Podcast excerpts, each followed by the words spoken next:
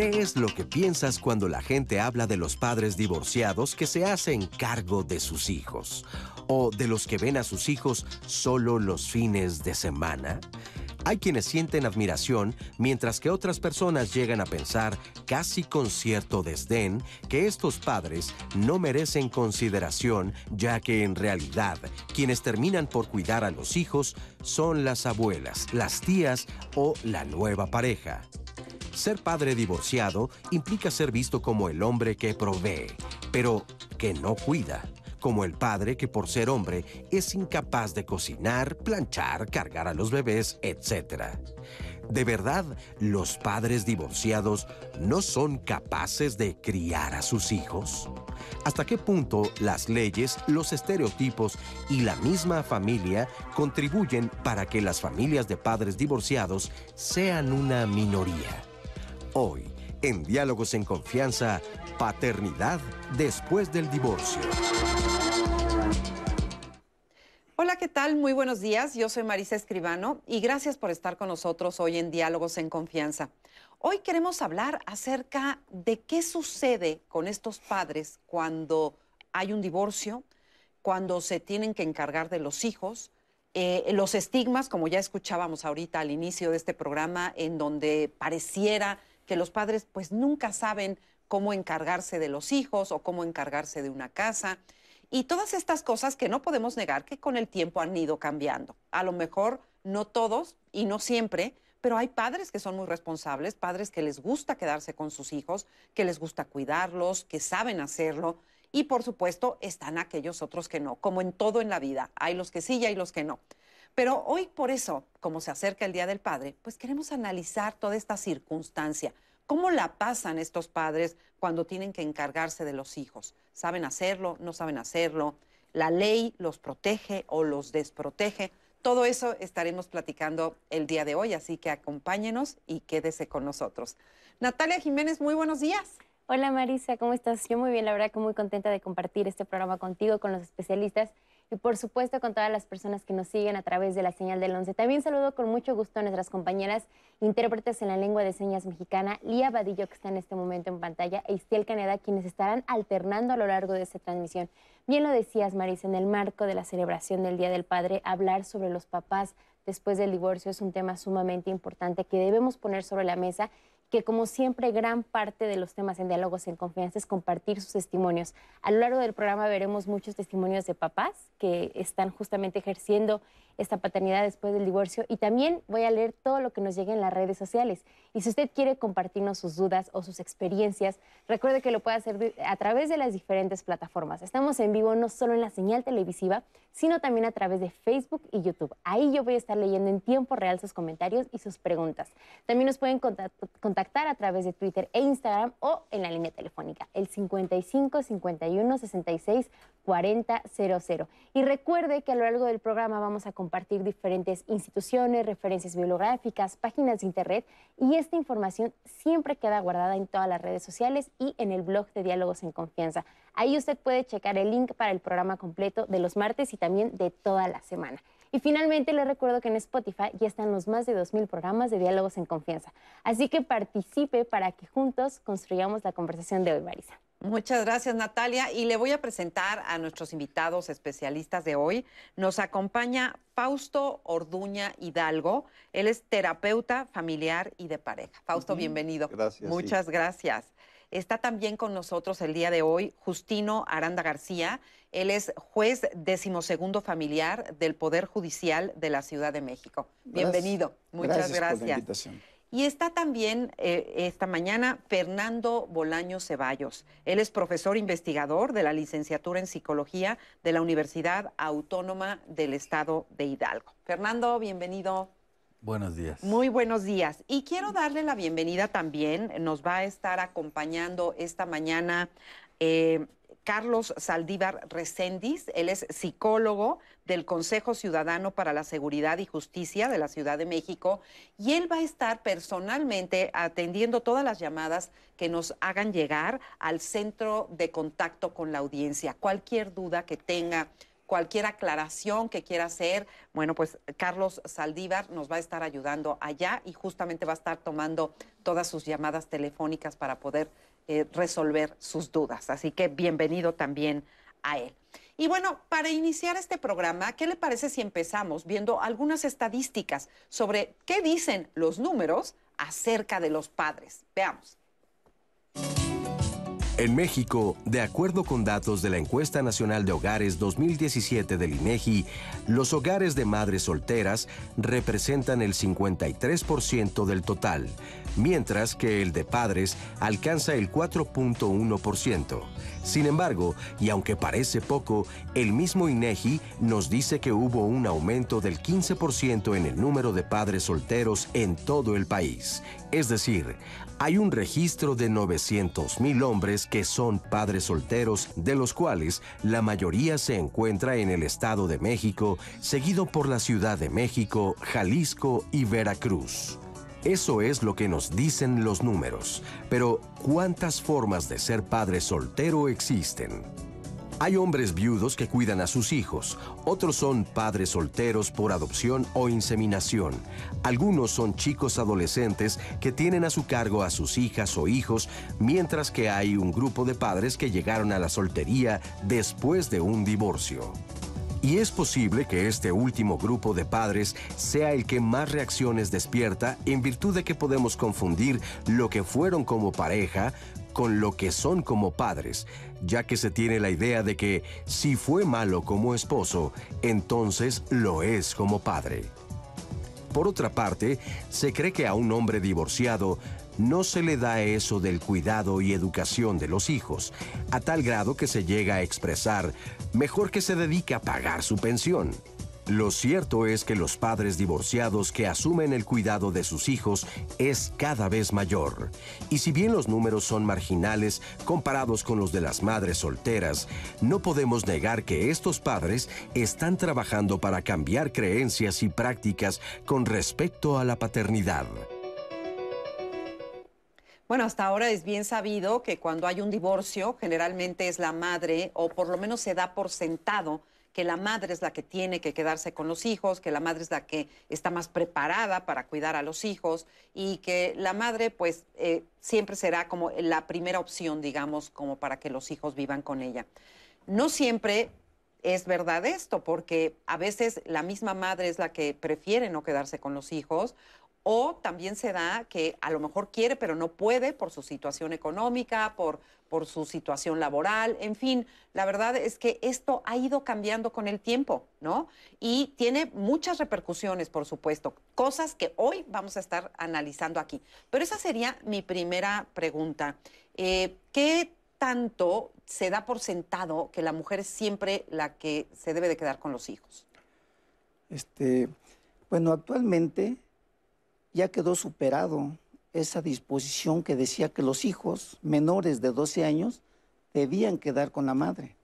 Actualmente se resuelve atendiendo a los principios de igualdad y del interés superior del menor. O sea, ya puede ser que sea el padre quien sea la persona idónea, digamos, en, determinadas circunstancias para quedarse con los hijos. Así es. Esto atendiendo también al, este, al cumplimiento de las obligaciones de crianza. ¿Y se les pregunta a los niños o no? Desde luego que sí, tenemos nosotros una audiencia con los niños dependiendo de los hechos narrados en la demanda de divorcio y en la contestación, ordenamos una plática con los niños para saber sus inquietudes, qué es lo que desean, cuáles son sus necesidades y darles el derecho de ejercer su voz en todos los asuntos, que les afecta a ellos. Y, por ejemplo, bueno, ahorita digo, vamos a platicar de muchas cosas, pero me llama la atención si eh, no es poner en un predicamento a estos hijos, ¿no? O sea, qué complicado tener que elegir entre mamá y papá. En, tu experiencia, eh, ¿los niños saben con quién se quieren quedar o les cuesta trabajo decidir? Normalmente, cuando uno de los padres tiene a los hijos, ya van manipulados los niños. ¡Ay, qué triste! Sí, en la mayoría de los casos, pero nosotros nos hacemos de llegar de, especialistas como son psicólogos y ellos nos dan la pauta para en un momento dado determinar a quién de los padres debemos dejarle la custodia. ¿Y a partir de qué edad se les pregunta? Desde que empiezan a hablar. Desde chiquititos. Desde que sea. empiezan a hablar y las preguntas son de acuerdo a su edad y grado de madurez. Qué interesante, ¿verdad? Y me imagino que eso pues tiene muchas repercusiones ah, pues, para los niños, para la pareja. ¿Cómo, cómo lo ves tú? Totalmente, sí. Aquí el- parte del asunto estaría, a mi juicio, en el pensar que para decidir formar una familia, para decidir tener hijos, este, valdría la pena el propósito.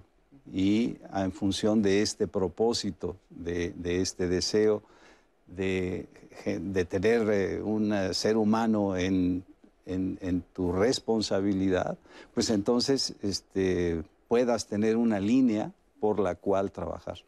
Y siguiendo esta línea, entonces, me parece que es muy interesante que la pareja que acude a divorcio previamente piense en sus hijos como primera necesidad. Después de pensar en sus hijos, entonces, este, hacer todo lo necesario para que ellos se desarrollen y tengan una buena vida. Eso, eso en teoría está padrísimo. Está padre, ¿no? pero- Está padre, pero justamente es lo que habría que hacer. Como botín, esos pobres niños son el botín luego de los padres. Justamente, pero, pero entonces lo interesante está en que esta pareja pueda ser, pueda ser eh, atendida, puedan ventilar sus emociones, puedan llegar a un equilibrio en esa circunstancia tan dolorosa, de tal manera que lo que siga sea lo principal. Claro. Y donde todos salgan favorecidos, ¿no? Y, y, este, por ejemplo, las madres, a las madres se les pregunta también, oiga, ¿usted quiere quedarse con sus hijos o prefiere no? O sea, se les pregunta. Sí, en, en un juicio de divorcio, nosotros tenemos una etapa que se llama audiencia previa de conciliación y excepciones procesales. Y ahí es donde se exhorta a, a los cónyuges a resolver su problemática de manera pacífica. E incluso nosotros les proponemos alternativas de solución. Cuando nosotros nos percatamos de los hechos y de la contestación de los hechos, que existe violencia, Sí. este, señalamos una audiencia previa a, este, a escuchar a los menores. Sí se les pregunta, se les exhorta, se les dice por qué quieren ellos tener la guardia y custodia y por qué no la otra parte. Pero sí tomamos en consideración las manifestaciones de ellos, las de los niños y las pruebas que nos, que nos aportan. ¿Y cómo saben cuando, este, decías, decías hace ratito que los niños este, llegan muy manipulados? ¿Cómo se sabe que, que están manipulados? O sea, ¿en qué lo notan? ¿Cómo Este, lo cachan? Cuando se les pregunta, de acuerdo a su edad, es- les hacemos preguntas y lo primero que nos dicen, yo quiero estar con mi mamá, yo quiero estar con mi papá. Oye, espérame, no te pregunte eso, te pregunte cómo te llamas. Sí. Ay, y pobre. empiezan a hablar de que es que mi papá me pega, es que mi mamá no me quiere, pero no te hemos preguntado nada de eso. O simplemente cuando se les pregunta, oye, ¿desde cuándo no ves a tu papá? ¿Desde cuándo no ves a tu mamá? Empiezan a decirnos cosas que no vienen ni en la demanda ni en la contestación. Sí. Y ahí nos damos cuenta de que los niños vienen manipulados. Ay, qué cosa, qué complicado, ¿verdad? Y luego eh, está esta creencia de que los padres son incapaces, como que los padres no saben cosas de los niños, ni, ¿no? Ellos nada más sirven para mantener a la familia. Sí hay eh, creencias eh, tradicionales en torno al papel de los hombres y las mujeres que están por todos lados. ¿no? Incluso quería un poco acotar Sí. lo que comentaba el, el juez, el señor juez, em, la parte de la teoría y la práctica, ¿no? Porque en términos legales el marco jurídico permite que los menores se vayan con padre o con madre, pero eh, yo pensaría, y él podría compartirnos más de esta experiencia, Sí. que generalmente eh, se les da a las madres, ¿no? Aunque el marco jurídico lo permita, hay como una idea, la, la cultura está muy presente todavía, como decir, no, pues se tienen que ir con la mamá, ¿no? Porque el papá, pues como él no puede, él no sabe, ¿no? Él no, no es eh, intuitivo, no es afectivo, no es amoroso. ¿Y no es verdad eso? O sea, ¿es real? Eh, yo creo que sí, eh, la socialización conforme eh, de género eh, a muchos hombres nos ha educado, nos ha, digamos, entrenado en otras habilidades, sino en las que tienen que ver con el cuidado de menores, con la empatía, eh, con el cuidado de enfermos, Además, también por cuestiones de género hay como un mandato de rol de proveedor, ¿no? Tú trabajas y yo cuido niños, ¿no? Y si no, no eres hombre o eres menos hombre. O los propios hombres se sienten menos hombres si no son proveedores exitosos. Entonces hay todo un dispositivo cultural, institucional en las creencias de los hombres y de sus parejas y de sus familiares que generan este tipo de, disposiciones, ¿no? Y esta falta de habilidades incluso para cuidar a, niños pequeños, ¿no?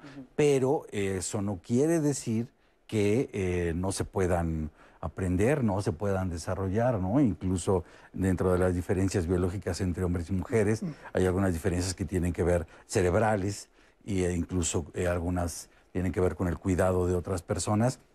Incluso esas, el cerebro con el, la interacción con el medio ambiente también va modificando sus funciones, además de todo lo que, lo cognitivo, lo emocional, lo conductual, o sea, de que es hacerlo para poder saber hacerlo, ¿no? Pero está toda la cultura ahí, ¿no? Incluso a lo mejor mi pareja, mi mamá, me, pueden decir, no, no, no, ¿tú qué haces, no? tú no, mijito, tú vete a trabajar, yo aquí te los cuido, ¿no? Sí, sí, sí, es, es, muy, es muy fuerte. Las propias parejas cuando antes del divorcio, ¿no? Ya sea con violencia o sin violencia, a lo mejor es eso. No, no, no, tú no cargues al niño, tú no. Eh, tú no sabes, tú lo vas a lastimar. los tiempos han ido cambiando y yo ah, veo, he visto también, allá hay que reconocerlo, padres que son muy activos en la vida de sus hijos y padres que son muy buenos padres. Sí. ¿No? Súper importante eso que comentas, que es es como el, el, sentido también de, este, de estos programas que están, se están haciendo en esta semana, comentábamos. Es muy bueno cambiar la narrativa, ¿no?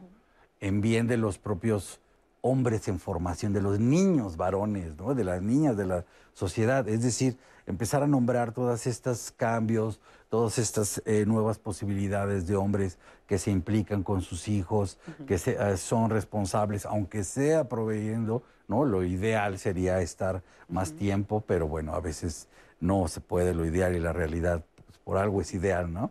Pero es bien importante ir cambiando la narrativa también para los niños, que sepan que como hombres, como hombres pueden cuidar a otras personas, pueden cuidar a enfermos, y que pueden, ser, buenos padres. Pueden ser buenos padres, que tener, estar, pasar tiempo con sus hijos, pasar tiempo en casa, sí es de hombres, ¿no? Porque la cultura dice, eso no es de hombres. Eso es de mujeres. Pues para que vean que no, les vamos a presentar el siguiente testimonio.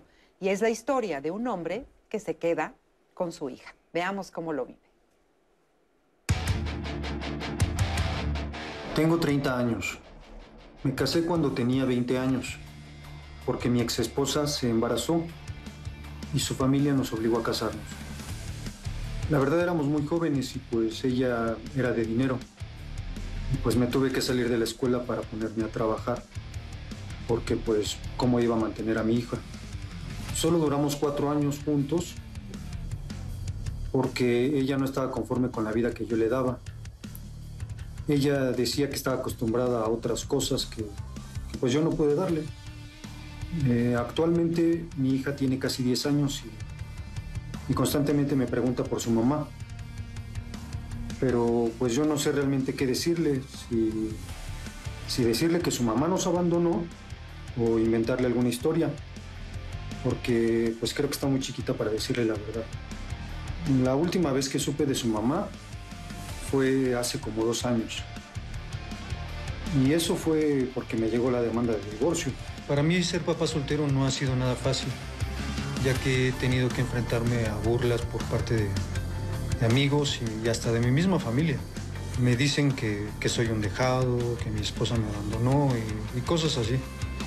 Criar a una niña pues es complicado porque, porque a veces mi hija me pregunta cosas que, yo no sé responderle, porque creo que son de cosas de, de mujeres. Y pues a veces me apoyo de mis hermanas y les pido que ellas hablen con mi hija y le expliquen todo ese tipo de cosas. Yo he tratado de ser un buen papá. Me he esforzado por darle lo mejor a mi hija y que no le falte nada. Tampoco he podido darme tiempo de conseguir una pareja por atender a mi hija. Soy un papá soltero y tengo una hija de 10 años. Para que vean que sí hay este, hombres que se encargan de sus hijos y que son, además, en algunos casos, la salvación de estos niños, ¿no? En el caso de esta niña, pues, ¿qué sería de ella si el padre no se hubiera encargado, ¿no? La madre los abandona y pues ahí está el papá haciéndose cargo y pues sí, eh, me imagino que tiene muchas complicaciones, pero, pero qué importante también, ¿no? Seguramente. Y eh, me parece interesante que en la historia personal de este joven, el hecho de poderse eh, dedicar a cuestiones del hogar, como lavar los trastes, cómo hacer la cama, le identifiquen desde esas cosas tan sencillas, le identifiquen como una persona que es capaz, que tiene posibilidades de enfrentarse a situaciones y resolverlas. Y después, bueno, a raíz del afecto, de la emoción, de la necesidad de crianza, abocarse a ella y resolverla. ¿Por qué se cree, eh, Justino, por qué se cree que los padres solamente ejercen esta paternidad eh, cuando se divorcian, digamos, por un castigo legal?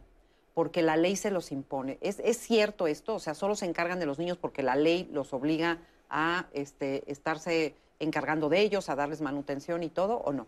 No, no, no. Este, ya la, la experiencia me ha dado a mí, este, me he dado cuenta que ya cada vez más son los hombres los que pelean la custodia de los hijos. Y cada vez más se las entregamos a los hombres. Eh, como le comentaba, nosotros tomamos una serie de consideraciones a la hora de resolver. Pero también he de decir que hay padres que quieren la custodia no por el amor que les tengan a los hijos, sino por no dar alimentos. Ah. Esa es una razón. ¿Y la otra? Venganza. De venganza en contra de la mujer. Qué terrible. Qué terrible. O sea, pues sí, ahí están como botín, era lo que decíamos. ¿Qué nos dice el público? Marisa, ya tenemos testimonios. En uno de ellos nos dicen, por obvias razones tenemos menos derechos, ya que a nosotros nos dejan poco tiempo para convivir con los hijos. En mi caso me separé y llevo dos años sin poder ver a mi hija. Adolfo Maldonado, a veces critican a los padres, pero también hay madres que no saben y no quieren cuidar de sus hijos. Y es ahí donde nosotros se nos carga la mano. Dolores Mesa, a propósito de las narrativas que existen, considero que es loable la labor de los padres que se hacen cargo de los hijos, aunque es su responsabilidad hacerlo. Es una pena que muchos no lo hagan ni viviendo con ellos. Creen que con mantener económicamente es suficiente. La labor de educar es corresponsabilidad de papá y mamá. He escuchado a personas decir, es un mandilón por participar en el cuidado de los hijos. Ahora que hablábamos de estos prejuicios que existen y estas ideas equivocadas que hay cuando un papá eh, participa en la crianza y en el cuidado de los hijos. Carla Ortega, soy de la opinión de que un padre es capaz de dar, amar y atender tanto como una mujer. Yo por muchos años admiré a mi hermano por eso. Él le guisaba a su hijo, hacía las labores de la casa y se lo llevaba al trabajo cuando era necesario. Soy de la opinión de que todos tenemos la misma capacidad, solo que tenemos muy idealizado el papel de la mujer y en la actualidad yo veo que son más mujeres las que salen del hogar. También nos dicen, eh, una mujer nos comparte, el padre de mis hijos les dijo a cada uno de, mis hijos que si le decían a la jueza que querían vivir con él y estar con él, les compraría lo que quisieran saliendo. Ellos tenían cuatro y seis años en ese momento. Ahora que están grandes, uno de ellos me comentó lo que en su momento pasó. Estela Ibarra nos dice, muy interesante el programa. Hay mujeres que no superan la separación y se desquitan no permitiendo que los papás vean a sus hijos, aun cuando ellos cumplan con su obligación legal de dar manutención, Marisa. ¿Qué pasa en esos casos? Si los padres están cumpliendo con todo este, y las madres no los dejan ver a los hijos, ¿ahí qué sucede? Bueno, y lo que sucede es que requerimos a las madres, cuando ya está decretado un régimen de visitas y convivencias, es decir, ya tenemos días y horas en las que pueden convivir, se hacen requerimientos a la madre. Y de negarse, eh, empezamos a imponer medidas de apremio. Las medidas de apremio que nos permite la legislación es la multa, el doble de multa, un arresto, le damos vista al Ministerio Público por desacato a un mandato judicial y puede traer como consecuencia un cambio de guardia y custodia, que es la única manera de garantizar la convivencia con el padre ya va a tener a los hijos. Y si esa negativa persiste, puede hasta suspenderse la patria potestad de la mujer. Wow. O sea que sí hay una protección, digamos, a ambos, no nada más al hombre, sino que hay una Sí. protección para ambos lados. Sí, sí hay protección para ambos lados. Eso es importante porque, pues como decíamos al principio, qué terrible es que agarren a los hijos de botín de guerra y que estén estos chiquitos ahí en medio sin poder estar, cuando lo ideal es que estén con papá y con mamá, cuando puedan, que puedan estar con ambos y, este, en sus tiempos, en sus momentos, pero que puedan tener esa convivencia, porque cuando una pareja se divorcia, se divorcia la pareja, Así pero es. no dejan de ser padres de estos chiquitos. Entonces lo ideal es que cada quien tenga su tiempo para poder convivir y para poder estar con esos hijos. Vamos a una pausa y regresamos con más aquí en Diálogos en Confianza. No se vaya.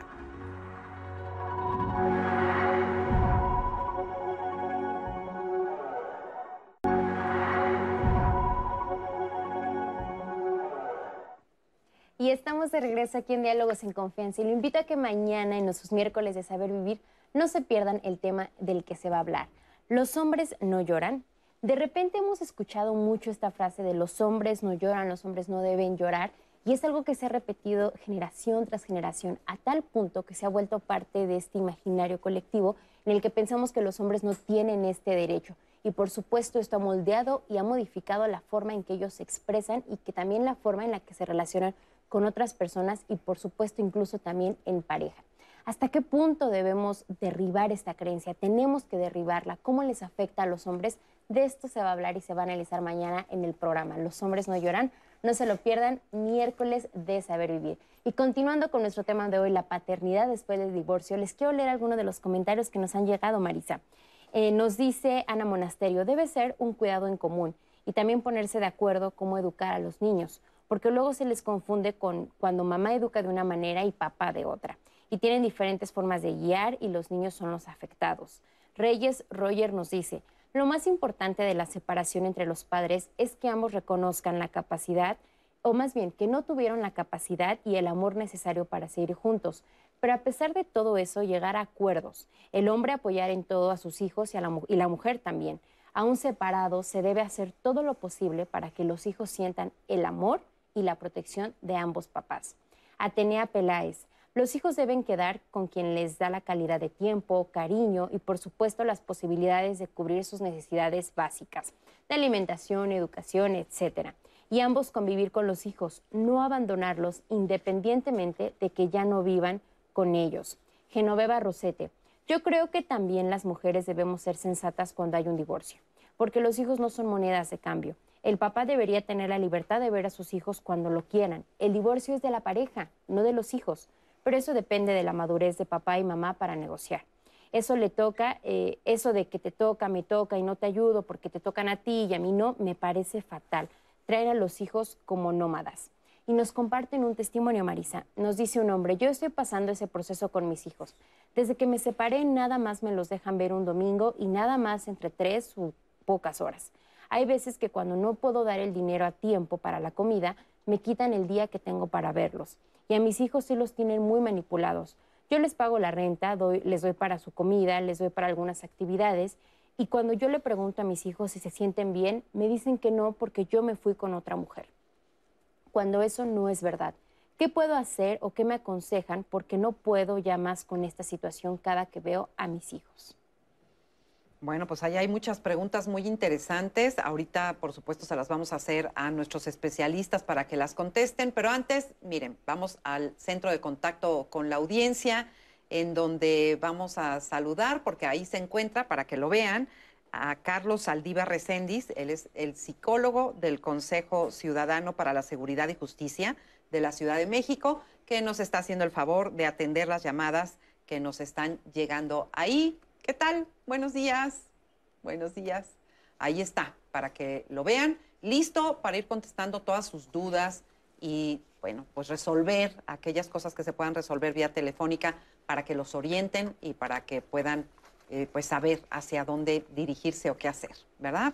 Bueno, pues estábamos viendo todo esto. Vamos a seguir contestando sus dudas, por supuesto, pero vamos primero a ver otro testimonio, el testimonio de un hombre que aunque acepta que hubo un poquito de violencia, así dice él, hubo un, un- un suceso violento en su relación de pareja, bueno, pues ahora que están en juicio no lo dejan ver a sus hijos. Vamos a ver.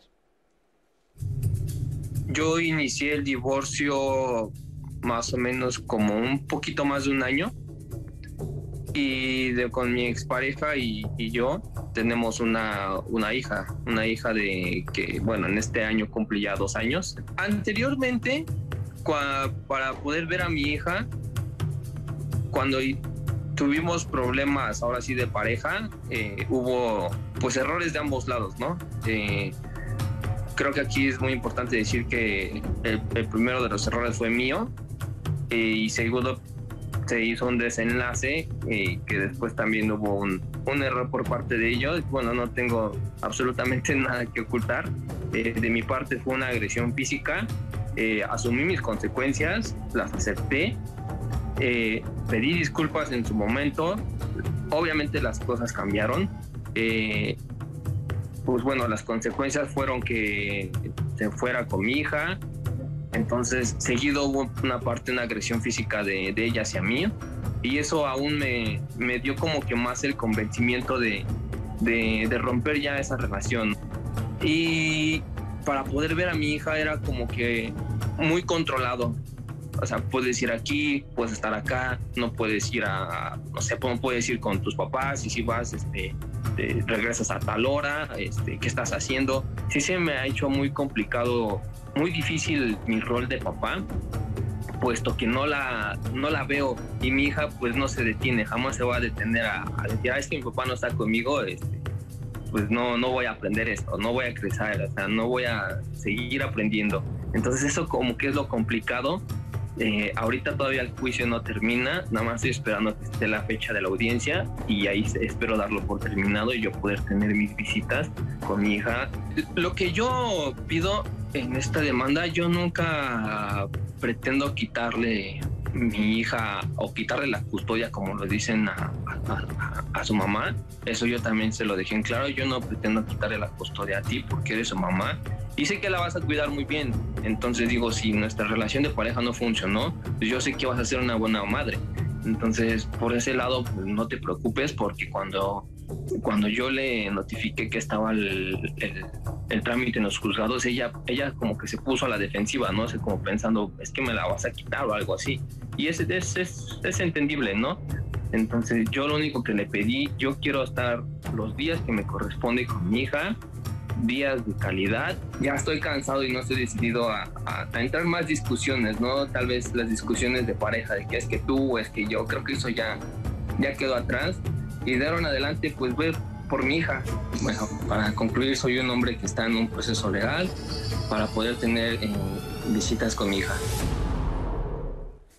Pues dice muchas cosas muy interesantes, pero una que me llama la atención es, él reconoce que la esposa, aunque tengan problemas entre ellos y aunque se estén divorciando, reconoce que la esposa es una buena madre.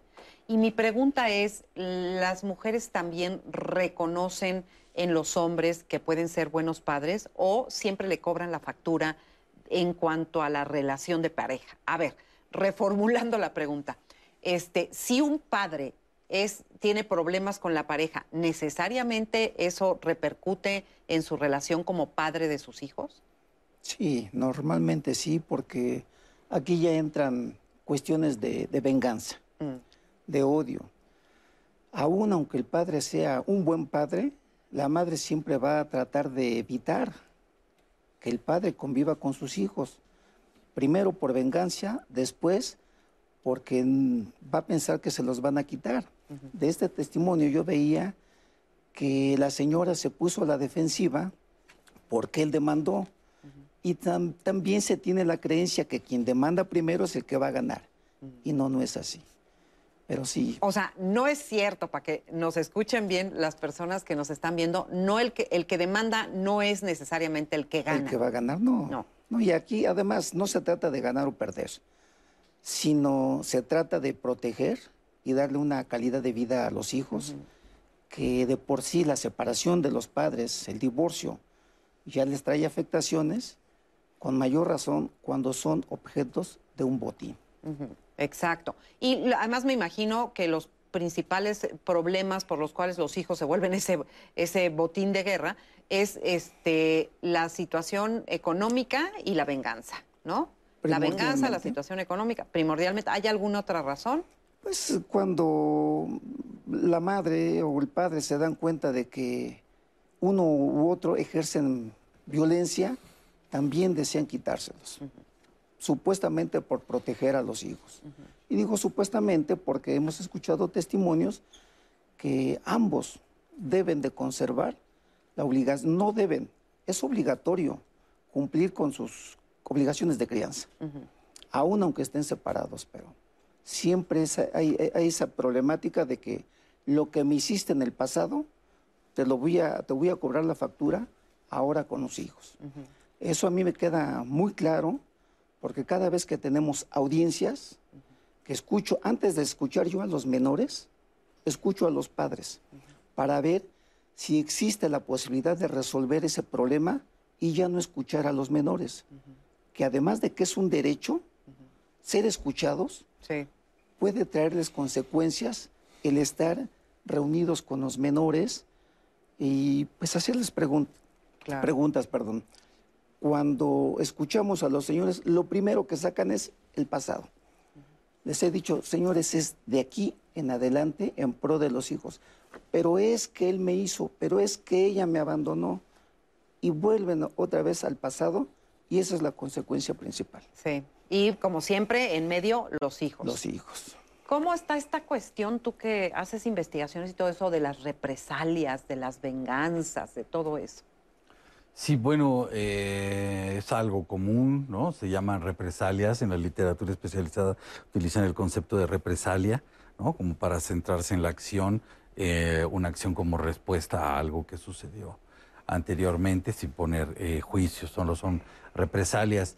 Y sí, en la literatura eh, eh, hay, eh, digamos, se analizan casos de hombres y de mujeres que en términos de violencia, pues aparece mucho como causa, como una de las motivaciones, ¿no? Hay diferentes motivaciones para los ejercicios de violencia en pareja cuando están juntos y cuando están separados, pero las represalias es uno que está presente en ambos casos, en ambos sexos. ¿no? Y eso es bien interesante porque estamos eh, hablando, de- eh, hablábamos hace rato de los cambios, ¿no? Los cambios históricos, la propia legislación, las modificaciones en la legislación son cambios históricos, cambios que tienen que ver con la cultura, ¿no? Como las mujeres ya usan pa- pantalones, ya van a la escuela, ya, ¿no? A diferencia de hace 50, 100 años, hay leyes que protegen a las mujeres y hay toda una, una cuestión en términos eh, estructurales de, de marco legal, pero a veces en la realidad la cultura sigue imperando, ¿no? Hay muchas creencias que a veces impiden que esas leyes se apliquen o que simplemente no se acudan a ellas porque se están rigiendo las relaciones por otro tipo de, por las creencias, por los, eh, los, eh, sistemas de pensamiento que tenemos, tenemos muchas personas. Eso en general, pero en el análisis de casos, como es lo que el trabajo del juez, pues es eso, analizar casos específicos, ¿no? En la realidad hay casos específicos y cuando hay violencia, incluso retomando el testimonio, ¿no? Eh, cambia la dinámica. Cuando hay violencia de pareja, eh, maltrato infantil o que los niños sean testigos, eh, los niños, las niñas sean testigos de violencia, se van generando dinámicas diferentes en donde los conflictos originales de una pareja por el dinero, porque salir de vacaciones o no salir, en que lo gastamos y pintamos la casa, si vamos a ver a tu mamá o a la mía, ¿no? todo eso ya se transforma en nuevos conflictos, en, en dolor, en enojo, en rencor, y entonces es muy difícil, es muy difícil eh, cuando se escuchan ambas narrativas, pues son narrativas, eh, como decía el juez, ¿no? son totalmente diferentes historias que, no, que tienen pocos puntos Sí. donde convergen porque eh, ya además de la propia experiencia de la violencia que es diferente, pues ya hay una serie de elementos que están ahí que tienen que ver con, con el, conflicto, ya con ah, la violencia, y que cuando se va hacia un servidor público o hacia un psicólogo, hacia un terapeuta, pues se tiene, digamos, no se dicen todas las cosas. Claro, y ahí este, hay mucho engaño.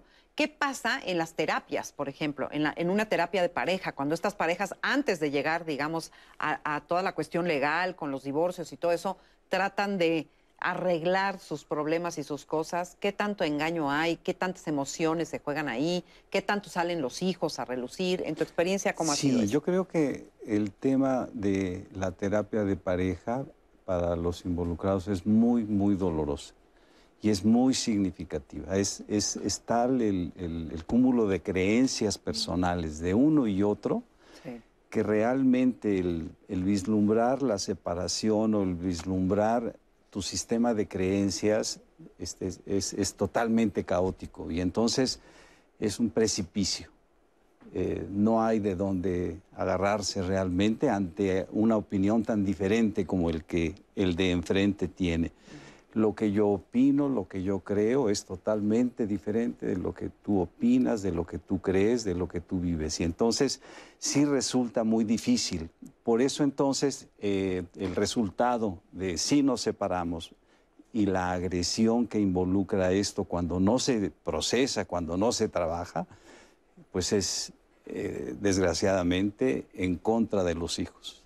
Entonces es un trabajo que sí, eh, yo diría que, que es interesante llevar a profundidad para beneficio de los hijos y para una futura vida con mejores perspectivas para los ¿Ha- que se ¿Habría que tener una preparación para el divorcio? Pues es que la preparación viene desde antes de que se casen. Sí. Hay cursos para, para noviazgo, hay, hay expectativas, hay información, hay cultura, una cultura diferente en la que nos vamos eh, adentrando para poder aspirar a una mejor calidad de vida. O Sí. sea, se trataría de que estamos ante un problema y pienso que vale la pena ir antes del problema.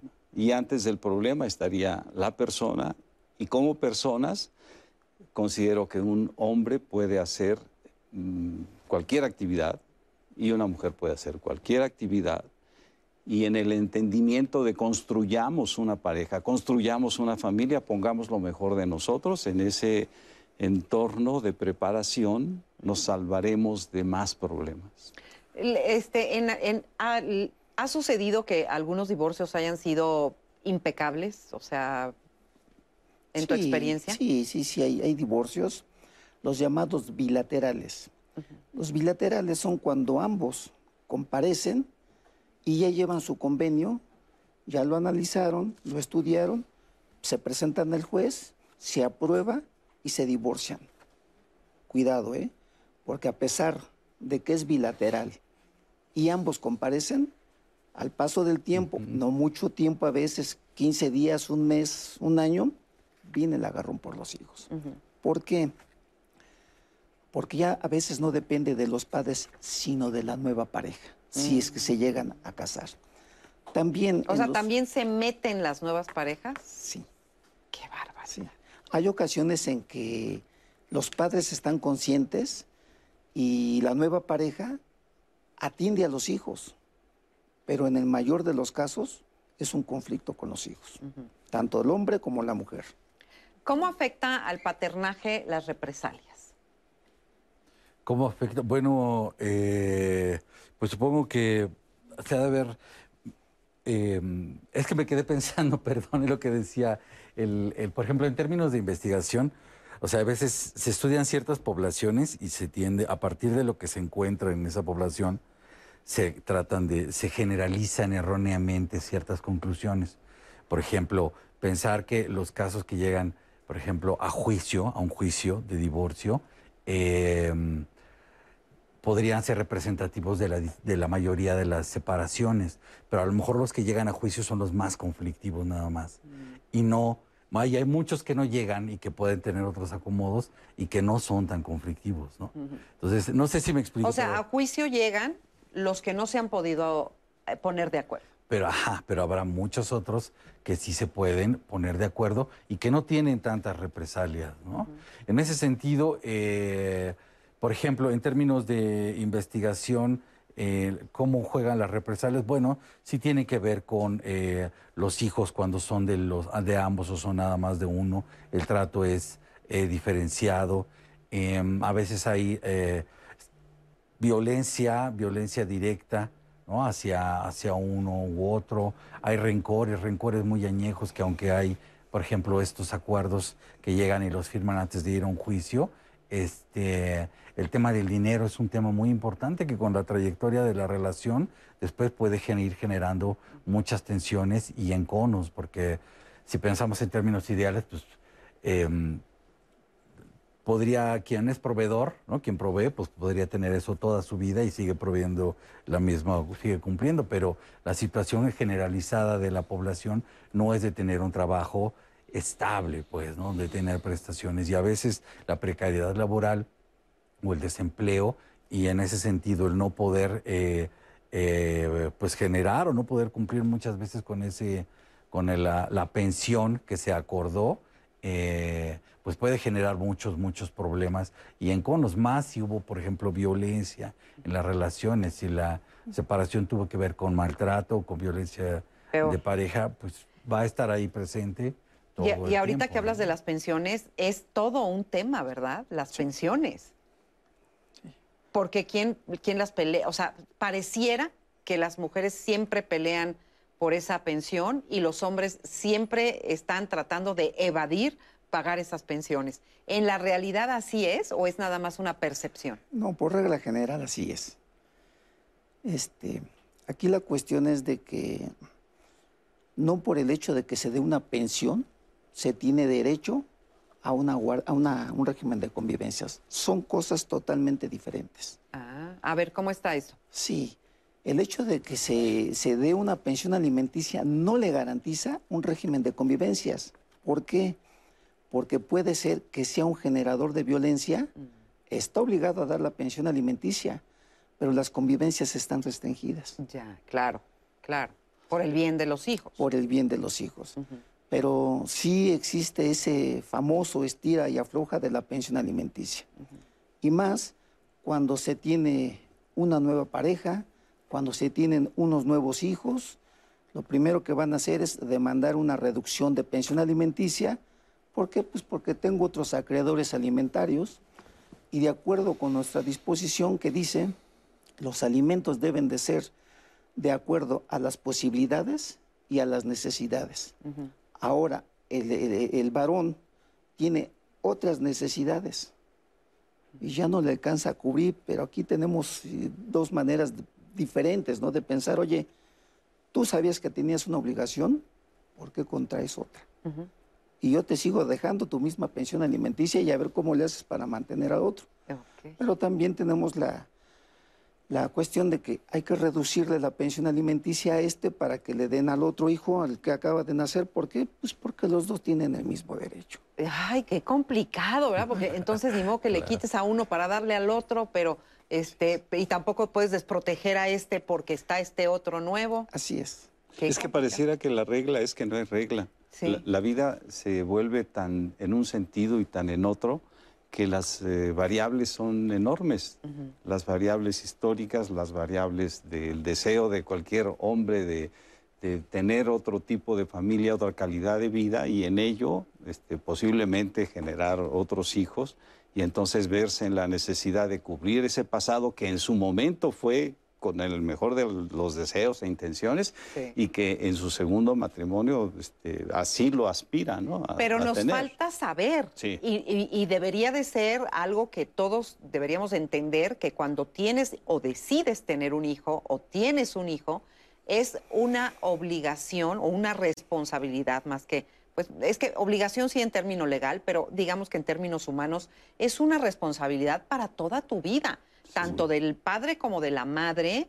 Y no es, pues ya tuve otro, ahora le quito a este, ahora, ¿no? Este, pues, este ya vale menos que este otro.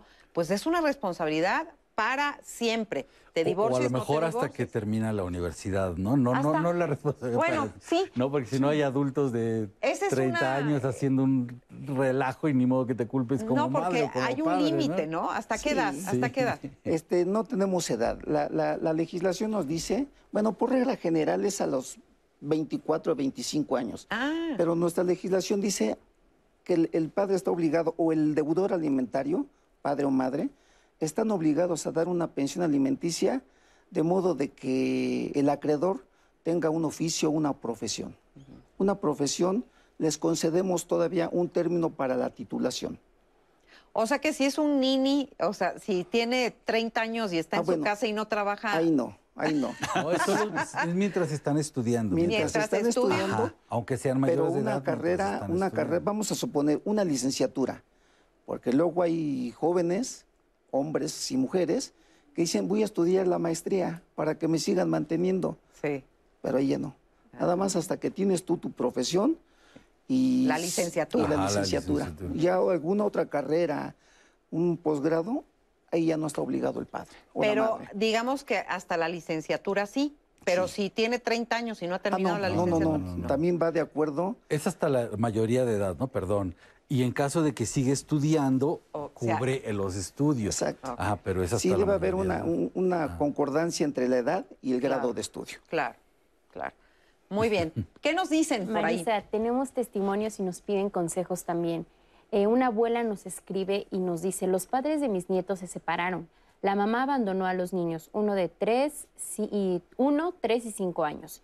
Mi hijo se quedó con ellos y los atiende. Ya esto tiene cinco años. Los niños preguntan por su mamá. El papá solamente les dice que ella está cuidando a su abuela materna.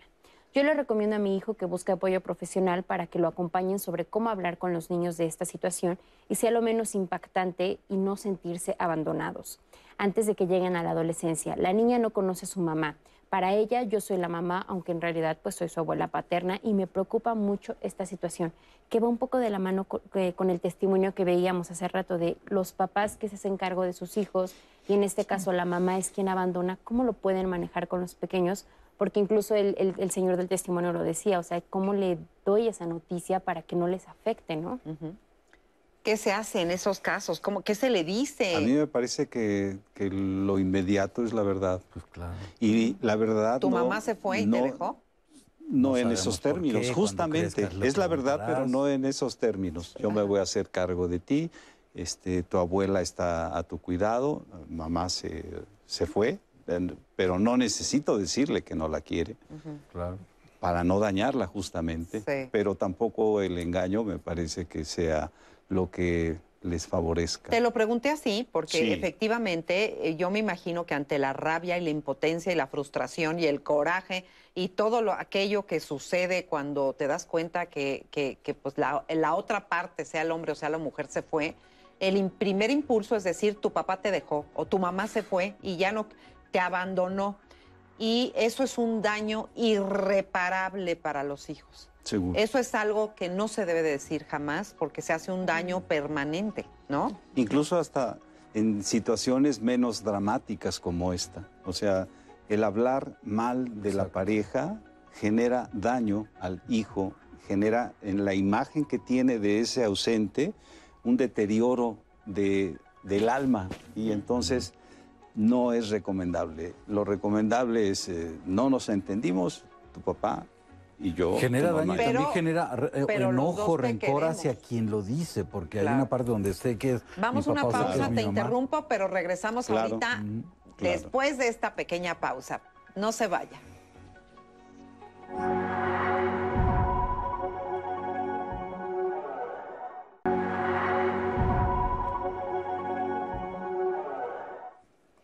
Y estamos de regreso aquí en Diálogos en Confianza y los invito a que el próximo martes nos acompañen en la emisión que tendremos porque vamos a hablar de un tema bien interesante, los padres tóxicos. Hoy en día hablar de tóxico en cuanto a pareja, en cuanto a actitudes, es muy común. Pero ¿qué pasa cuando este término lo relacionamos con los papás? Desde los papás que por supuesto sobreprotegen y siempre quieren estar detrás de sus hijos, hasta los papás que en algún momento son tan narcisistas que terminan afectando la forma en que se relacionan con sus hijos, también el autoestima que tienen los pequeños. Y por supuesto en el programa vamos a hablar de diferentes términos que ya en la junta de producción los mencionábamos, que los papás helicóptero, los papás bocadillo. Ustedes verán a qué se refieren estos términos y por supuesto vamos a aprender mucho a qué nos referimos cuando hablamos de los papás tóxicos. Así que no se lo pierdan dentro de ocho días aquí en Diálogos en Confianza. Y como usted sabe, cada martes solicitamos de su colaboración en caso de que tengan algún dato que pueda ayudar a localizar a las personas cuyas fotografías a continuación les mostraré, quienes desafortunadamente han desaparecido y cuyos familiares y amigos están en su búsqueda. La primera imagen que le presento es la de Ángel Castiel Ramírez Manzano. Él desapareció en la colonia Plutarco Elías Calles, en el municipio de Ixtapaluca, Estado de México, el 17 de abril de 2020. En este momento aparecerá la fotografía de Ángel Castiel Ramírez Manzano. Puede ver la fotografía del pequeño y también la línea telefónica a la que usted se puede contactar en caso de tener información sobre su paradero, para que Ángel Castiel pueda volver con sus amigos y con sus familiares. De igual forma, solicitamos de su colaboración para localizar a Yotl Yao Ríos Aparicio, desapareció en Colonia Jardines de Casanueva, en el municipio de Catepec de Morelos, Estado de México, el pasado 22 de abril de 2021.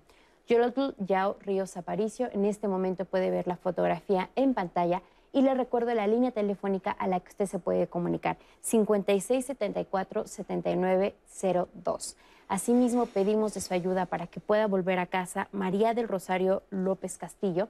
Ella desapareció en la alcaldía Coyoacán, en la Ciudad de México, el 17 de mayo de este año.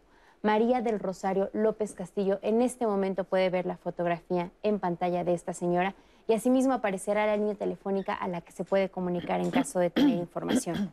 La siguiente fotografía es la de José Manuel Vázquez Ramírez, quien desapareció en la avenida Adolfo López Mateo sin número, en la colonia El Tráfico, en el municipio eh, Villa Nicolás Romero, aquí en el Estado de México, el 24 de febrero de 2021. José Manuel Vázquez Ramírez, le recuerdo la línea telefónica 5674-7902, a donde usted se puede comunicar en caso de tener información sobre José Manuel. Y finalmente, la fotografía de Héctor Rodríguez Pavón, él desapareció en la colonia Ampliación Gabriel Hernández, en la alcaldía Gustavo Amadero, aquí en la Ciudad de México, el 12 de julio del año pasado, 2020. Héctor Rodríguez Pavón, en caso de que usted tenga información sobre su paradero, le recuerdo la línea telefónica 5674-7902. Y como siempre en Diálogos en Confianza, agradecemos de su colaboración y apoyo en caso de tener información sobre estas personas. Y continuando con nuestros temas de hoy, ser papá después de la paternidad, Marisa, estos son algunos de los comentarios que han llegado. Antes de ir a corte hablábamos justamente de la importancia de que los papás que nos están viendo y que se están divorciados, no hablar mal de, de su expareja porque en un testimonio nos comparten, yo permití que mi hijo de 14 años se fuera a vivir con su papá, pues así lo deseaban ambos. Para él, eh, pero él se la pasa hablándole mal de mí. Yo formé una nueva familia y parece que a mi expareja no le gustó. Ahora mi hijo vive con mucho odio y rencor hacia mí y toda mi familia, aunque mis papás y hermanos lo tratan muy bien cuando mi hijo llega a venir con nosotros. En otro testimonio, tuve a mi hija a los 17 años. Nos separamos o me separé de mi pareja cuando tenía nueve años mi hija. A los 12 ella se fue a vivir con, con su papá porque yo trabajaba todo el día y él solamente trabajaba medio tiempo. Yo lo vi por una parte como una venganza por parte de él hacia mí, pero a la vez, siendo sincera, él sí podía darle el tiempo. Sufrí mucho porque le extrañaba y además fui juzgada por mi familia por eso. Hoy mi hija tiene 19 años, sigue viviendo con su papá y mi relación con ella ahora es mucho más sólida con mucho amor y respeto. Nos vemos cada 15 días. Al día de hoy creo que fue lo mejor porque he madurado muchísimo, aunque por supuesto no dejo de extrañarla. Y también nos piden que hagamos mucho hincapié en esto del síndrome de alienación parental, ahorita que el especialista nos puede decir la opinión sobre este tema y porque se desconoce mucho sobre esto y que muchas parejas lo viven. Nos llega una pregunta en la que nos dicen qué se puede hacer cuando los menores se niegan rotundamente a convivir con la otra parte, con el papá o la mamá, que no quieran tener ningún contacto con sus papás y se les, se les debe obligar a hacerlo. En este caso, la persona que nos manda esta pregunta dice que los niños tienen 13 y 11 años. Y también a lo largo del programa, bueno, ya hemos enfatizado en este tema de la violencia, Marisa, pero hubo muchas mujeres que nos escribieron en redes y que nos decían que sí, por supuesto, les gustaría que se aclarara más sobre este tema, porque evidentemente eh, sí, claro, puede haber casos en los que no se permite la convivencia de los papás por venganza, por inmadurez o por falta de acuerdo en la pareja, pero en muchos casos, y en este país es muy común, que muchas salen de círculos de violencia, de círculos de violencia graves, en las que a veces el divorcio es una forma en la que, por supuesto, pueden salir de esto y también es una forma de proteger a los niños, porque a veces la violencia no solamente queda en la mujer, sino también en los niños. Entonces, en este caso, ¿cómo se maneja este derecho que tienen los papás? Realmente eh, después de salir de este círculo de violencia, los papás pueden seguir viendo a los niños cómo se maneja legalmente. Bueno, tú querías comentar también. Sí, quería comentar eh, un poco en esto sobre el análisis de casos, ¿no? O sea, podemos hablar en general, pero sabemos que hay casos específicos en donde hay que tomar en cuenta ciertas variables, ciertos contextos y cosas que han sucedido. Eh, específicamente para los casos donde hay violencia, eh, no podemos considerar como condiciones normales, son situaciones anormales, incluso en términos de respuesta psicológica, biológica y en las dinámicas. De hecho, por ejemplo, cuando hay parejas que donde hay violencia, ya desde hace muchos años eh, se tomó como una contraindicación que vayan, por ejemplo, a terapia de pareja, ¿no? O que vayan a conciliación o que tomen siquiera en el mismo lugar eh, las terapia para víctima o para agresor porque el problema de ahí de la violencia es que no es un problema de comunicación, es un problema de abuso de poder, de ataques, en donde está el riesgo, la integridad de las personas que la están recibiendo. ¿no? Que las estadísticas nos muestran que generalmente son mujeres en las relaciones de pareja quienes la reciben. Pero sí, hay, es algo muy importante tener en cuenta que cuando hay violencia hay que hacer un análisis específico, ¿no? O sea, hay la separación por, en términos de violencia, que habrá un marco jurídico específico que, lo protege, es eh, necesaria por términos de seguridad de la víctima, ¿no? Y por supuesto de los menores para evitar el maltrato infantil.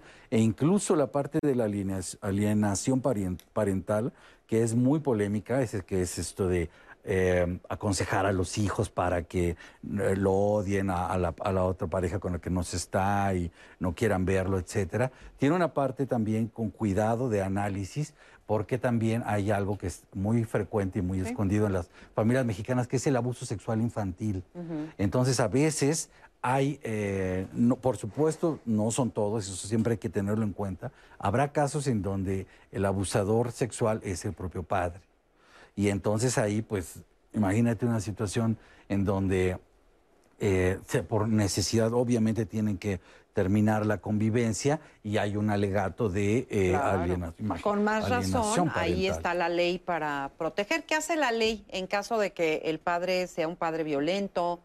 Este, o la madre también. En estos casos sabemos que cuando una pareja se separa o se divorcia es porque ya no hay amor hay, una falta de respeto total que llega a veces a la violencia. Y hay que determinar en contra de quién va esa violencia. Si es en contra de la pareja o en contra de los hijos. Porque hay ocasiones en que la violencia es únicamente en contra de la pareja. Y si el padre o la madre sí quieren mucho a los hijos. Pero la violencia entre ellos, eso es aparte. Ahora, cuando la violencia se extiende a los hijos, aquí nosotros tomamos medidas, como es restringirle el que vaya a las escuelas, que ahorita están cerradas, pero cuando se vuelvan a abrir, que vayan a las escuelas, que vayan al domicilio donde vive este, el agredido, los hijos. Este, este, en materia penal se ordena un código águila para que resguarden a esa familia. Y ya cuando la violencia va más allá, pues sí, este, nosotros podemos decretar suspensión pérdida de patria potestad y ya en materia, en otra materia que es la penal, hasta, hasta la privación de la libertad. Wow. Muy bien.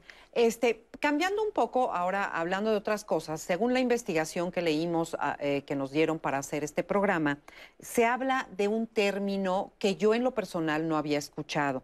Todos hemos oído hablar de la mortalidad materna, ¿no? De estas madres que mueren en el ejercicio de este, ser madres. Sin embargo, en esta investigación hablaban de mortalidad paterna y que habría que tomar en cuenta este término porque también existe y también forma parte de, este, pues de la vida de los, de los papás. Entonces, ¿a qué se refieren con mortalidad paterna y qué opinas de ello? Sí, eh, hay algunos eh, estudios eh, recientes, por supuesto, y en esta intención de nombrar lo que no está nombrado, de nuevas narrativas en torno al papel de los hombres en la paternidad, ¿no?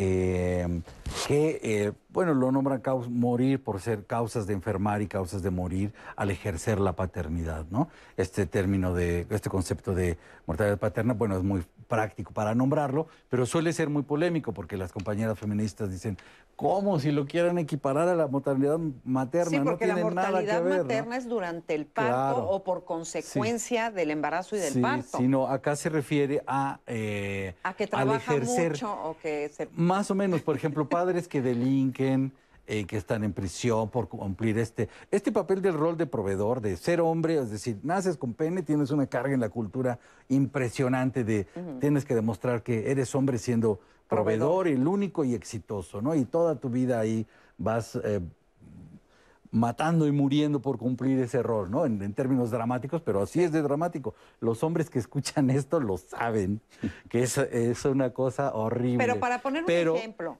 Por ejemplo, padres que, eh, de escasos recursos que delinquen por cumplir, por la presión de cumplir ese rol de proveedor. Padres migrantes, la gente que migra, los padres que migran, cuando la pegan bien, ¿no? Pues sí, están llenos de billetes verdes, pero hay algunos que no la o sea, pegan, que se quedan pierden en la el vida desierto. por tratar de que- cumplir ajá. con su rol de proveedor. Eso, cuando padres de eh, condiciones precarias, eh, que tienen sueldos precarios, sueldos bajos para cumplir con ese rol de proveedor, por ejemplo, este, comen menos o comen cualquier cochina, bueno, alimentos con bajos nutrientes, eh, una cosa y una Coca-Cola para que dé energía el azúcar y continuar trabajando, pero no gastar más porque hay un montón de gastos que hay que hacer Entonces, en ¿para la ti es válido este, hablar de paternidad, de mortalidad paterna? Eh, no, no, bueno, en términos técnicos podría ser, pero es muy, no preferir, no lo llamaría así. Muy Sería, polémico. sí, pero sí hay como toda una serie de acciones que tienen que ver con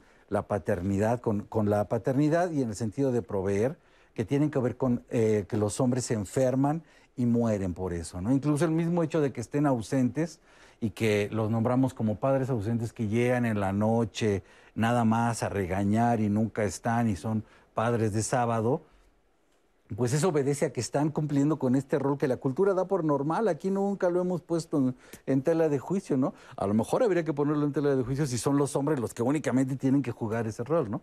Por supuesto, los hombres se la creen, o sea, tienen eso en la cabeza y defienden también que quieren jugar ese rol, ¿no? Habría que hacer Pero otro programa, habría, fíjate, sí, de reacomodo de responsabilidades familiares, de las domésticas. mujeres, ¿no? Que tienen dobles y triples jornadas para poder Todo sacar eso. adelante a los hijos. O sea, habría que modificar muchísimas cosas y las personas tendríamos que tener responsabilidades domésticas y laborales y proveer según nuestros intereses, posibilidades, tener, tener diferentes acuerdos de pareja ¿no? y de familia para no estar en roles estereotipados, que son justo lo que también las compañeras feministas dicen, no, esto está, ¿no? Tenemos un montón de privilegios de que nos tratan, que nos abren la puerta, que la reina de la casa, pero son privilegios sin recursos, sin poder, nos tienen ¿no? En la pobreza y, ¿no? y los hombres tenemos el poder social, el poder económico, pero un montón de problemas de la mortalidad eh, de hombres. Las causas de la mortalidad son causas de muertes violentas, las enfermedades, un montón de cosas alejados de las familias, nuestras relaciones con nuestros hijos, nuestras hijas son pobrísimas, son nada más de la noche, toma dinero y, ¿no? y de castigo. Y tiene que ver con todos estos, con todos estos acomodos, ¿no? Claro. Por supuesto, no están los hombres, no estamos en las calles marchando para pedir estos cambios los hombres, ¿no? Porque hay un montón de, de privilegios todavía que se quieren mantener, pero a lo mejor habría que reflexionar sobre todas las consecuencias negativas que tienen mantener esos privilegios. Y ahorita, ¿no? les, bueno, más adelante les voy a contar también de un caso que una vez me enteré haciendo un programa, justamente me enteré de un caso y ahorita se los platico, pero antes veamos el siguiente testimonio. Es la historia de un hombre al que pues no puede encontrar a su hija, se le esconden. Veamos. Me separé hace dos años ya, precisamente el Día del Padre. Hubo unos problemi- problemillas por ahí, nos separamos, pero ella se fue con mi hija, ¿no? O sea, hubo un acuerdo entre ella y yo. Tuvimos un acuerdo. Yo, yo cedí que, que pues ella, pues, como es una niña, pues estaba mejor con su mamá. Entonces, pues yo se la dejé eh, pensando que iba a poder yo tener una, una convivencia sana, ¿no? Con la madre y con mi hija. Pero pues resultó que, que no, que a la mera hora ella agarró y desapareció con, con mi hija, ¿no? Yo todo ese transcurso de la separación, pues estuve depositando una manutención o, o para alimentos, ¿no? De mi hija. Pero al paso del tiempo yo me di cuenta que el acuerdo que ella y yo habíamos creado, que a mí me tocaban los periodos vacacionales, y al darme yo cuenta que, que yo, yo no lograba ver a mi hija, entonces le empecé a preguntar, ¿no? Que en dónde vivían, en dónde estaban. Ahí empezó todo el calvario, ¿no? Porque pues me fui con un abogado, con otro, pues para saber, ¿no? Porque de hecho el divorcio lo llevé por medio de edictos, son publicaciones en los periódicos, medios de comunicación, ¿no? Se publicaron algunas en la Gaceta Oficial, se publicaron en, se le buscó en el Seguro Social, se le anduvo buscando, ¿no? Se le estuvo haciendo un rastreo por medio de las autoridades. O sea, prácticamente como que se esfumó, ¿no? Entonces yo la di de, por desaparecida en la COBUPEM y sí me hicieron el favor, ¿no? De, de sacar una, una hoja de búsqueda. En esa hoja de búsqueda pues ya, ya, ya difundida en medios masivos, ¿no? Empecé a recibir yo este, insultos, ¿no? Por medio de su familia, sus familiares. De hecho, ya actualmente yo me enteré que tengo una demanda, ¿no? De pensión alimenticia por medio de ella. Que, ok, sí procedió y yo estoy de acuerdo, pues, en pagarla, ¿no? Porque, pues, para todo esto es un bien para mi hija, ¿no? Es mi responsabilidad o mi obligación, como lo puedan ver creo yo que somos muchos, se le da mucho apoyo a la mujer en esto, ¿no? A mí se me hace un tanto injusto que las leyes actualmente pues le den la prioridad a la mujer. Te amo mucha, mucho hija Camila Ailín. La verdad te, te amo, te espero, te espera tu familia, tus abuelos. Y de verdad, no pienses que estoy con los brazos cerrados Pronto nos volveremos a ver. Te amo mucho, hija. Como todo en la vida, las historias siempre tienen dos lados. Entonces, a veces se ve uno, a veces se ve otro. Y el papel de la justicia, lo comentábamos al principio de este programa, pues es muy complicado porque, pues, saber de qué lado está la verdad es algo muy difícil, ¿verdad? Sí. En términos generales, ustedes, de, ¿en qué se apoyan? Lo comentábamos, pero no al aire. ¿En qué se apoyan para determinar eh, quién tiene la razón? Nosotros este, checamos los hechos de uno y otro, las pruebas que aportan. Y si para nosotros eso no es suficiente, tenemos la facultad, y no solo la facultad, la obligación de hacernos de llegar de otros medios de, de medios de prueba e incluso mandar traer a los niños, escucharlos y darnos un, este, hacernos un juicio de quién este, es el más apto. Pero ya basados en los principios de igualdad y de interés superior del menor. Nati. Marisa, nos dice Tania Lefay. Atestiguar la violencia hacia la madre es también violencia a las niñas y los niños. No existe un agresor que solamente violente a las madres, siempre se extenderá hacia los hijos e hijas. Y también nos llega un testimonio en el que nos piden una asesoría. Mi hijo no quiere ver por nada a su papá. Él es una persona inestable y con adicciones y varios otros problemas. Aún no nos divorciamos y yo quiero arreglar esa situación, ya que aunque no se desatendido del todo económicamente hablando, tampoco da lo suficiente. Pero si mi hijo no lo quiere ver, aún así él estaría obligado a darme la pensión. ¿Someterían a mi hijo a pruebas psicológicas o algo por el estilo? ¿Qué sucede en un caso así? O sea, si un hijo no quiere ver al padre. Aquí este, nosotros los, este, los mandamos a estudios psicológicos porque no es, no es común que un padre o un hijo, perdón, no acepte al padre. Alguna razón debe haber. Claro. Esta razón puede ser que efectivamente fue objeto de algún tipo de violencia, física, sexual, no sé. O puede ser que exista una manipulación por parte de la madre. Y entonces hacen estudios para determinar si tiene la razón o si no la tiene. Claro. Y en el caso, por ejemplo, de que dicen que si un padre es violento con su pareja, es violento con el hijo, ¿en todos los casos es así? No, no, no, no. Ese es un medio de defensa. La violencia es contra la, en este caso, contra la mujer, la esposa, la madre, pero no necesariamente contra los hijos. y a veces sí. Claro, a veces sí, pero es un medio de defensa y luego dicen, es que me golpeó estando presentes los niños, niños de dos años o niños de diez años, dice, oye, ¿cuándo la golpeó? Cuando yo tenía dos años. Pero un poco ahí eh, sí es importante retomarlo porque el hecho que los menores eh, sean testigos de esos hechos, así se llaman técnicamente, son testigos de violencia y presentan secuelas incluso similares a las de las víctimas. Cuando son menores, mientras más chiquitines, pueden tener secuelas más emocionales. Porque cuando hay un evento de violencia hay gritos, hay angustia, es, esto que se transmite. Altera. Ajá, altera, les genera a los pequeñines, a las pequeñinas angustia pero como no tienen el desarrollo cerebral necesario para procesar algo, solo les genera la, impresión del miedo, de terror, de la ansiedad. Entonces, cuando son testigos de violencia, sí hay afectación psicológica en niños y niñas y mientras más chiquitos, más, porque menos tienen, eh, cognitivamente pueden procesarlo en términos de desarrollo. Claro. Vamos a una pausa y regresamos y seguimos comentando sobre esto, así que no se vaya, continuamos.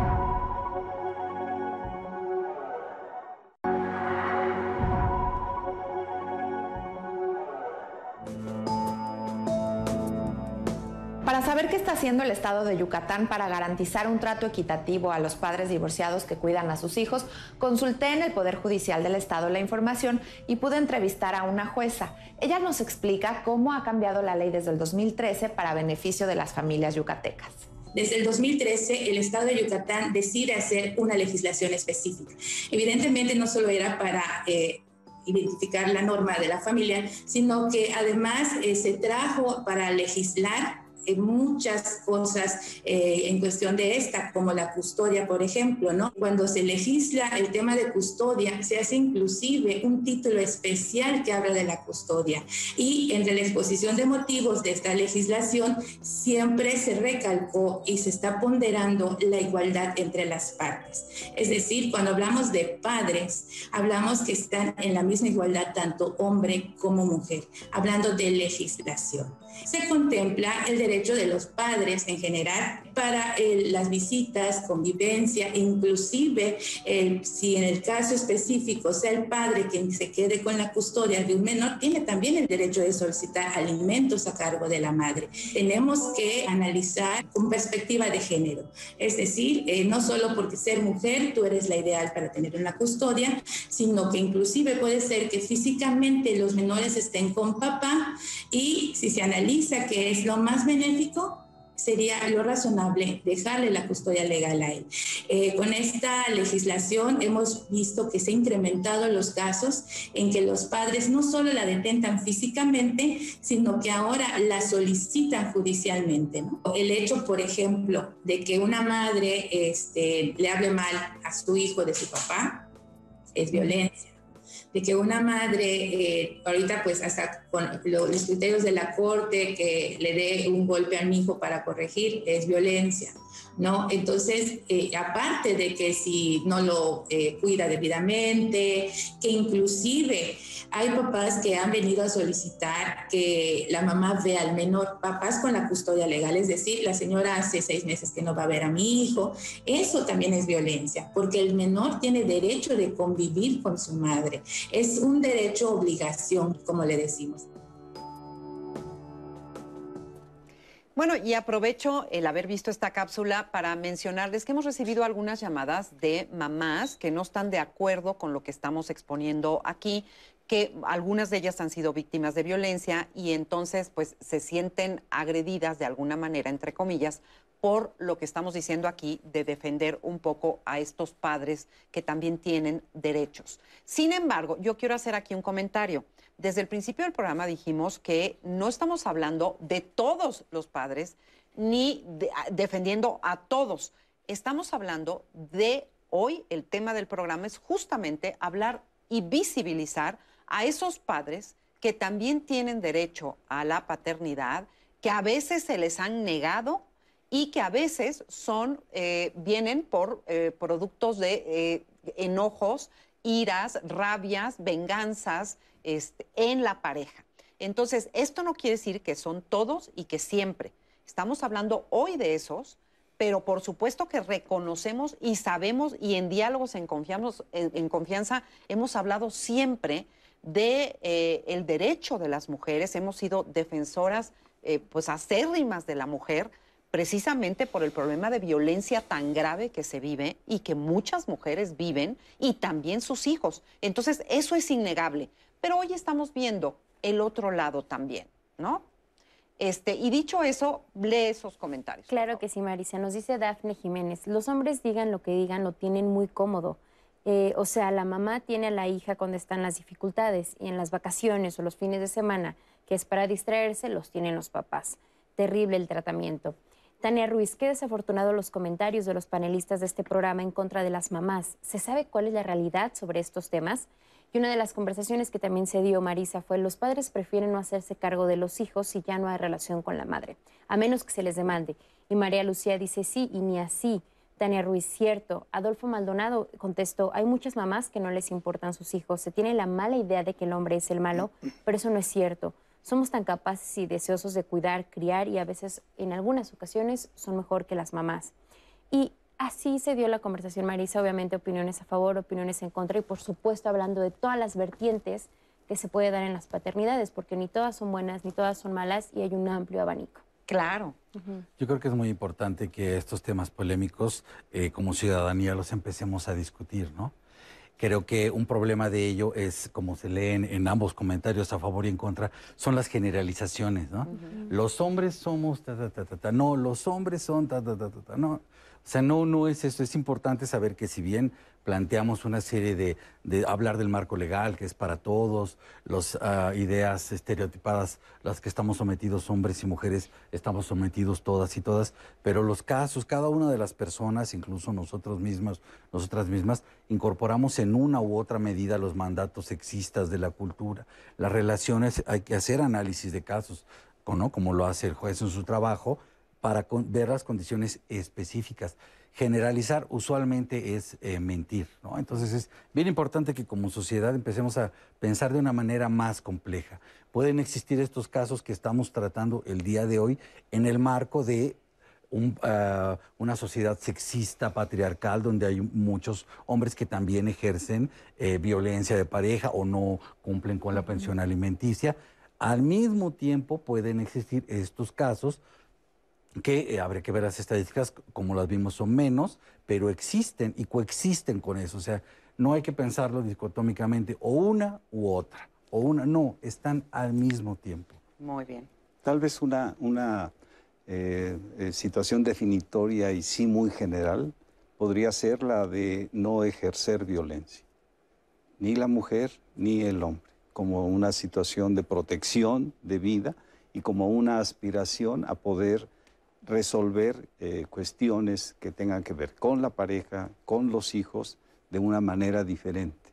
Y entonces aquí eh, socialmente las casas de acogimiento para las mujeres eh, cuando son sometidas a violencia este, como algo esencial para su protección y fíjate, ahorita que estás hablando de violencia, también hay otro tipo de violencia y eso me lleva a recordar que hoy es el Día Mundial del Abuso y del Maltrato a la Vejez. Entonces, pues que sirva también un poquito para reflexionar hoy en este día que se, que se conmemora esto, es pensar en qué, en, en contra, por supuesto, de la, de la violencia y del maltrato eh, hacia la vejez es pensar en, qué estamos haciendo nosotros con los adultos mayores que están en nuestra vida, con aquellos viejos que están en nuestra vida, porque hay que pensar también que ah, si la vida sigue su curso, algún día nosotros seremos esos viejos. Y me parece que somos una cultura que ha dejado en mucho, como no queremos generalizar, eh, como mucho ha dejado en el olvido a veces a sus viejos, y no los toma en cuenta. Cuando antes y en algunas culturas, pues los más grandes, los más viejos, son los más sabios y tienen derechos también y tienen, y tienen eh, pues la... Eh, deberían de tener por lo menos la satisfacción de saber que son vistos, que son tomados en cuenta, que viven en una cultura donde se les respeta. Entonces, hoy, en este día, pues hagamos conciencia un poco de esto, ya que estamos también hablando hoy de la violencia en la pareja también, ya sea los hijos, ¿verdad? Bueno, yo también nada más quiero aclarar que, no estamos generalizando. Es una excepción a la regla y que la violencia jamás va a ser aceptada por ninguno de los cónyuges o por la pareja. Así es. Ni de los hijos hacia los padres, porque también hay violencia de los hijos hacia los padres. Ajá. Que ese también es otro tema, ¿verdad? Y, te digo, tiene que ver con esto de que luego los, los, padres se van haciendo grandes y los hijos van haciendo los que son violentos con los, padres. Bueno, ya haremos otro programa. Justamente próximamente vamos a tener un programa sobre esto, así que ya lo veremos. Pero vamos a ver la siguiente cápsula entonces. Es posible que no te guste hablar de este tema. Quizá te indigne tanto que prefieras alejarte para no reaccionar. Pero esto se tiene que acabar. Hoy es el Día Mundial de Toma de Conciencia del Abuso y del Maltrato en la Vejez.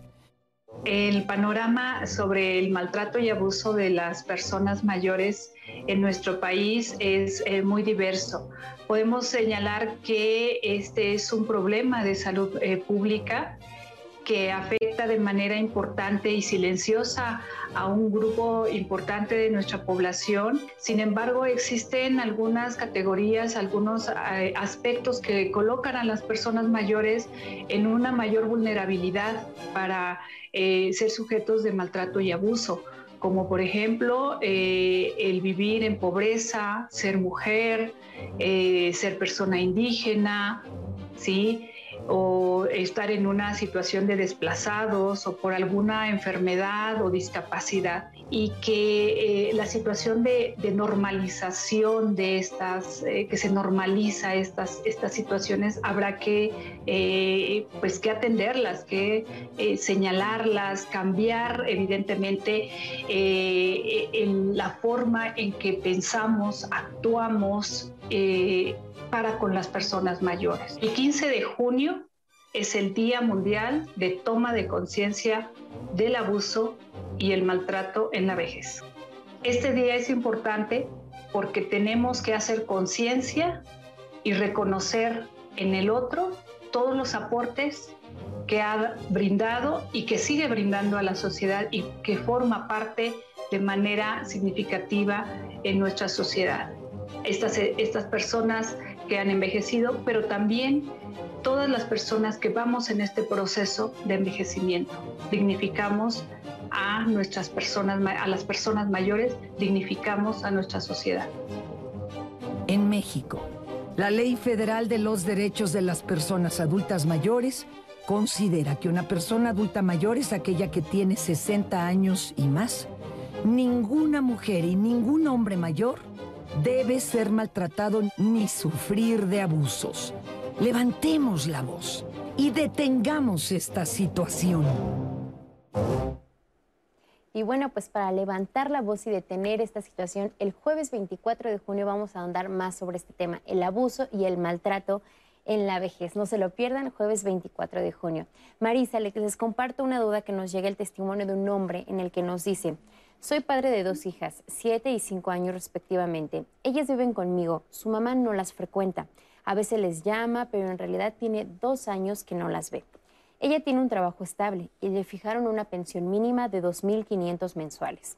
No ha dado ni el primer pago. Adeuda ya dos años y tres meses de pensión. La ley la protege por ser mujer. ¿Cómo hago para que empiece a pagar la pensión? Pues el juez solo le notifica para que pague, pero solamente son avisos y así se fue ya todo este tiempo. ¿Qué puede hacer en este caso este hombre?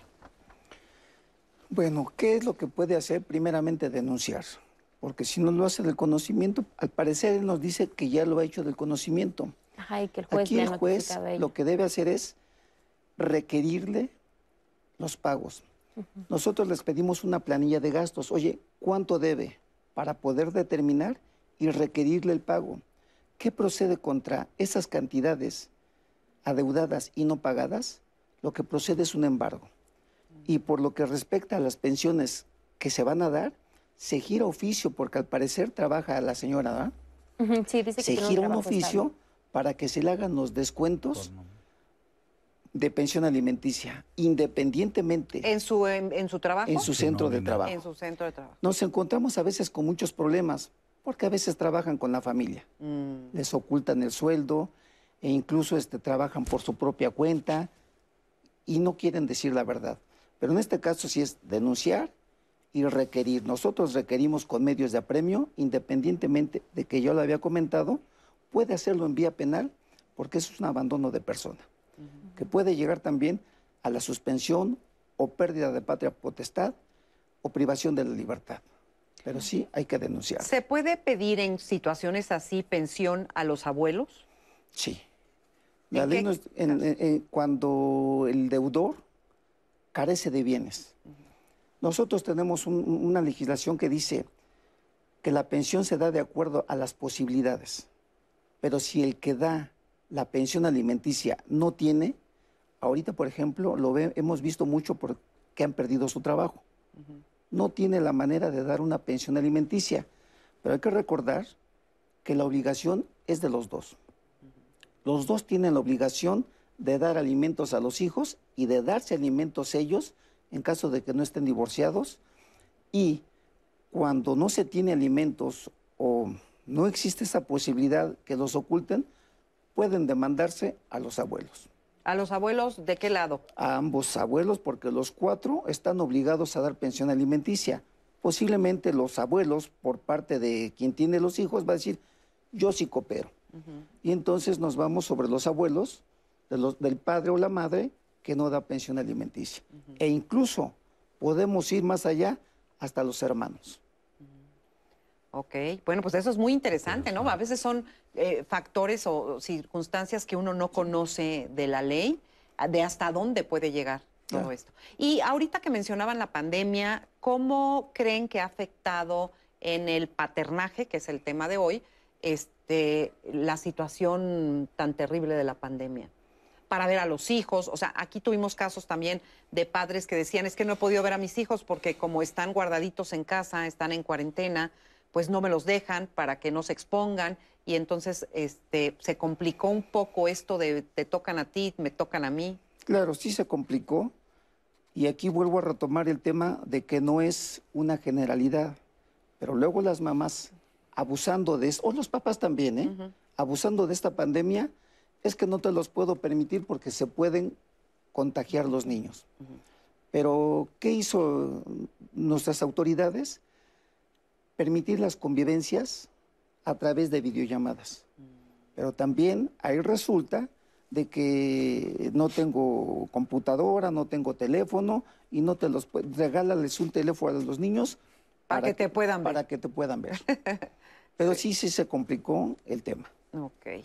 Pareciera que es muy importante el hecho de poder hacer conciencia de la importancia que tiene eh, eh, para el niño o para la niña la figura de sus padres. Y entonces, en este sentido, eh, ponderar individualmente los padres el, el enojo respecto de la el necesidad de un buen desarrollo para sus hijos. Entonces tomar diferencia, decir, mi hijo merece ser feliz, merece tener una buena imagen de su padre y yo debo de favorecer ese, ese plan, ese proyecto, porque ese, eh, es- es- ese es el compromiso, el compromiso es un buen desarrollo de los niños y eh, la otra parte, la que tiene que ver con todas estas agresiones, con todos estos dolores, con estos otros límites que nos llevan ante la autoridad, este, darle su cauce, darle su camino, porque la vida eh, debe de ir más en función del buen desarrollo de los hijos. Así es, así es.